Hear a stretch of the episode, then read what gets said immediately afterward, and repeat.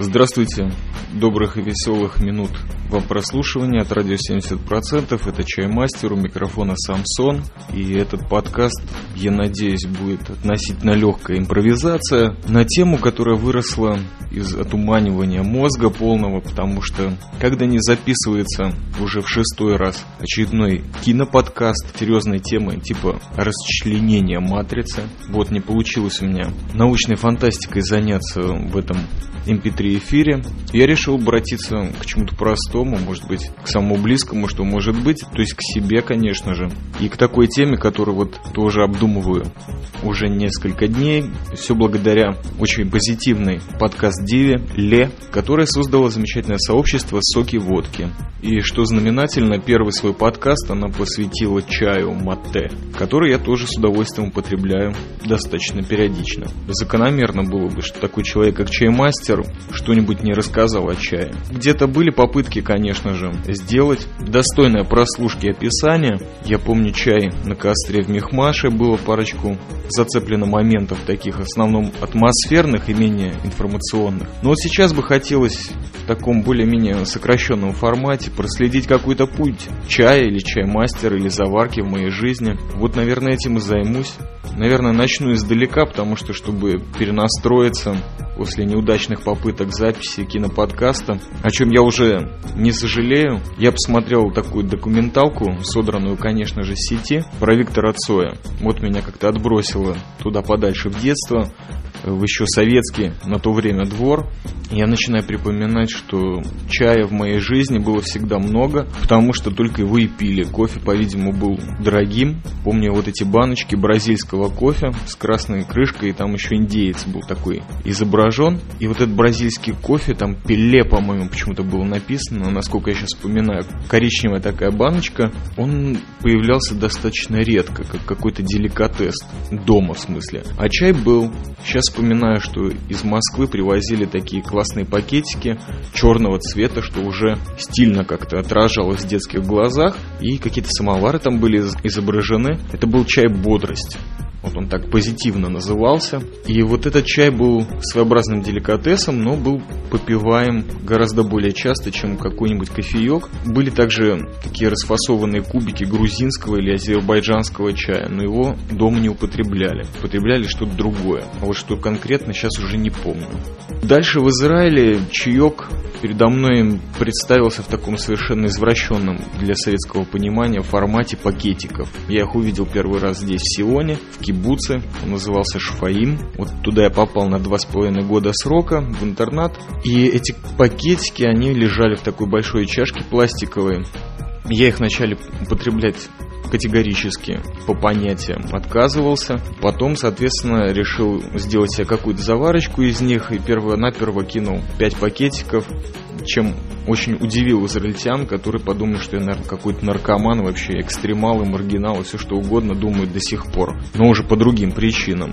Ну, вот так это все и продолжалось, просто заварки я тогда еще не достигал, были вот эти пакетики, до сих пор их не очень одобряю и никому не советую употреблять. Хотя есть достаточно прикольные фирмы, которые выпускают достаточно плотные пакетные упаковочки. На самом деле, когда-то у меня просеклась такая фишка, популярный здесь сорт в Сионе, это Высоцкий. Но дядечка такой был где-то на границе Польши и России рожден, там и начал этим заниматься, потом прославился тем, что поставлял особые сорта чая ко двору английской королевы. По ходу у него или у кого-то из его окружения родилась вот эта тема чайных пакетиков. Ведь чай перевозят в мешках, и когда его, в общем-то, рассортировывают, то на донышке всегда много пыли остается, а пыли от чая, соответственно, с нее тоже можно какую-то заварку гнать. Ну вот решили таким вот замечательным способом, соответственно, единомышленники расфасовать его по пакетикам и не получать особых убытков от э, утруски материала. Вот эта версия мне очень кажется такой реалистичной, поэтому пакетики я до сих пор не одобряю. А, кстати, вспоминаю сейчас такую еще темочку советскую. Вот у бабушки была замечательная ложка заварная. Это была обычная чайная ложка, на которую сверху одевали такое железное ситечко. То есть это вторая половинка ложки э, с зажимами и дырки. В нее набиралась заварка сухая, и потом разливался кипяток по чашкам, и в него макалась эта ложечка. То есть вот такая ложечка на 5 чашек очень свободно расходилась. Это скорее был не чай, а вот такой вот краситель, наверное. Подкрашивали водичку. И, соответственно, вот опять меня понесло в прошлое. Вспоминаю замечательный чай, который периодически тоже попивал и в Мехмаш, и в бытность свою в Черном Иерусалиме во времена какой-то бедности, нищеты, Достоевщины, когда вот пил замечательный такой заварной чай. Назывался он чай Дзержинского. То есть это простой кипяток, но очень важно, чтобы он был в стакане граненом. А таких стаканов именно советского образца, насколько я помню, сейчас 14 граней в нем, у меня есть целых 4. Это вот такая у меня коллекция. Вот как японцы, наверное, чайники э, замечательные свои керамические коллекционируют и чашечки, всякие вообще вся эта утварь для японской традиции чайной комнатки. Тут у меня есть 4 стакана по 14 граней за 7 копеек. И тут же вспоминаю еще одну баечку советскую, когда приходит военный курсант в академии, сдает какой-то супер тяжелый экзамен, технически все сдает на отлично, и в конце, естественно, ему экзаменатор дает вопрос на засыпку. Скажите, пожалуйста, а вот как вы будете справляться во времена своей военной службы с таким агрегатом, как С7К? Курсант э, не имеет понятия вообще, о каком агрегате идет речь, и сдается, в общем, поднимает обе руки в воздух, хендехох, и говорит экзаменатору, не имею понятия. Экзаменатор на него смотрит, ну вы сдали предмет на отлично, но вот этот агрегат вы запомните, пожалуйста, на всю жизнь. Достает стакан, вот этот граненый, переворачивает его донышком к лицу курсанта и говорит, вот видите, цена 7 копеек. Это и есть тот самый пресловутый агрегат. Ну вот этот агрегат у меня есть в наличии четырех образцов. Итак, возвращаемся обратно в Сион. В Сионе, в общем-то, и раскрылся чердак чаймастера, и началось зарождение вот этого мифа, который, соответственно, никакого отношения никакому нику интернетовскому никогда не имел, потому что это скорее призвание. И чаек у меня реально начал получаться очень хитрый и очень стильный именно во времена армейской службы, причем во вторую ее половину, когда я уже стал относительно, в кавычках, независимым таким человеком, получил какую-то должность, какое-то звание, даже на определенном конечном моменте начал получать какие-то бабки по контракту контракту за это все дело. И, соответственно, мог покупать чай Высоцкий, который в ту эпоху пробил в виде заварки. То есть продавались отдельные, тогда еще, по-моему, не очень популярные вот эти прямоугольные коробочки. И, как сейчас помню, было их два вида. Черный, Эрл Грей Высоцкий и был зеленый. Вот они оба продаются до сих пор, достаточно неплохие, средние чайки такие. Нам в армии очень много было всяких тем, когда чай реально помогал. То есть чай пили все мы, русскоязычная братва, и пили его и вечером, и утром. И из этих вот э, чайных церемоний, в кавычках, я припоминаю два случая в армии, или даже три вот сейчас вспоминаю. Первое это то, что вначале я попал как-то очень на этот зеленый чай. Мне очень нравилось, он меня как-то возвращал в прошлое, то есть я покупал этот чаек, заваривал его в немеренных количествах, конечно. Мне очень прикалывало, как вот полбанки стеклянные, или даже где-то, ну, может быть, на, на четверть или на треть заполнялось вот этой замечательной замечательной бурдой, и потом заливалась кипятком, и так приятно выпивалось. Но подождать нужно было 15 минут, это я тоже где-то прочитал, или мне кто-то посоветовал. 15 минутам все это действие зеленое раскрывалось и было похоже на болото. А так как я родом из Прибалтики, из Риги, родился на краю леса, который стоял, соответственно, на болоте еврейских могилах, мой микрорайон назывался Пурцемс, что означает болотный поселок, то где-то вот это болото возвращало меня в какую-то псевдоностальгию, псевдо-мир советский, из которого я, в общем-то, и родом. Так я и называл этот чай для себя «Рижское болото». И вот пил его замечательно, потому что иногда после ночных дозоров, обходов и проверок приходил часов в 5 утра, в 7 часов нужно было уже подниматься, идти дальше заниматься всякими бытовыми вопросами. И вот ты приходил, так у тебя оставался час или полтора, допустим, и вот заваривал этот чаек и тихо втыкал под него, попивая. А потом очень резво брился, даже не до синевы, а до какого-то мяса, только для того, чтобы проснуться, конечно, после этого нереального чефиря, и шел исполнять долг родине свой. Потом были, конечно же, черные чайки, вот тот же Эрл Грей, но это уже так больше с братвой. Потом мешались периодически, кончалась зарплата, кончались эти все разводки, и брались в огромных количествах пакетики Высоцкий уже из военной кухни. Вот на такую простую банку можно было накидать ну, пакетиков 10, тогда из них какой-то такой цвет появлялся, который создавал иллюзию того, что он чай крепкий, а на самом деле по вкусу он был просто отстой.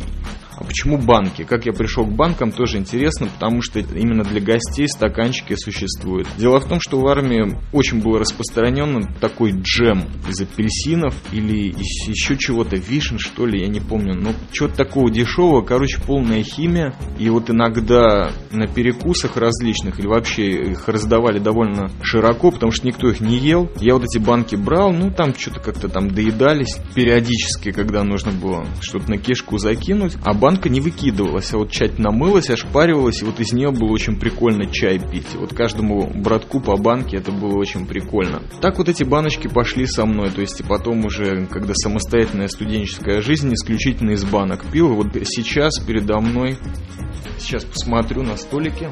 Стоит банка, которая тоже отдает немножко ностальгии. Написано «Господарочка. Икра из кабачки литня». Прикупил я тут э, в русском магазине, так называемом, Одесский консервный завод икра из кабачков летняя. Вот из этой банки я сейчас подтягиваю перед сном и в течение записи подкаста зеленый чаек, который тоже высоцкий. Первый мой рецепт, который мне попался где-то на глаза, был в офицерской школе. Меня научил один паренек из разведки. Он тоже его заварил в банке, потому что у него стеклянного кувшина, как он заваривал в доме, не оказалось. Вот он тоже взял такую баночку из-под варенья, соответственно, джема, и створил вот такой вот рецептик. Значит, э, берется 5 пакетиков, литровая банка, заливается это все кипятком, соответственно, добавляется 3-4 ложки сахара, тогда еще белого. Да, про сахар надо дальше заметить. И кидалось две пробочки ароматной добавки рома. То есть вот той добавки, которая обычно в какие-нибудь пироги домашние или в торты, в общем, стоит она копейки, а вкус чая придает, особенно тот, который из пакетиков или даже простой черной заварки, нереальный. Этот э, чаек приятно, так сказать, действует на тонус. Ничего особенного, на самом деле, просто приятно. Вот это единственный рецепт, который я в армии выучил от кого-то другого. Думаю, что мехмашевские все рецепты я освещу, наверное, в другом подкасте. И вот про сахар хотелось бы, конечно, только заметить то, что без использую исключительно коричневый. В Израиле есть такие баночки, продаются, называется сахар демерера. То есть он такой светло-коричневый цвет имеет, и вот только его исключительно стараюсь употреблять. Да и вообще, на самом деле, сахар не добавляю в чай, но только вот зимой побольше, а вообще стараюсь чай пить без сахара, потому что попробовав оригинальный чай Дарджилинг, который считаю на сей момент самым лучшим на земле, который я пил пока что, пил я, наверное, все-таки немного чая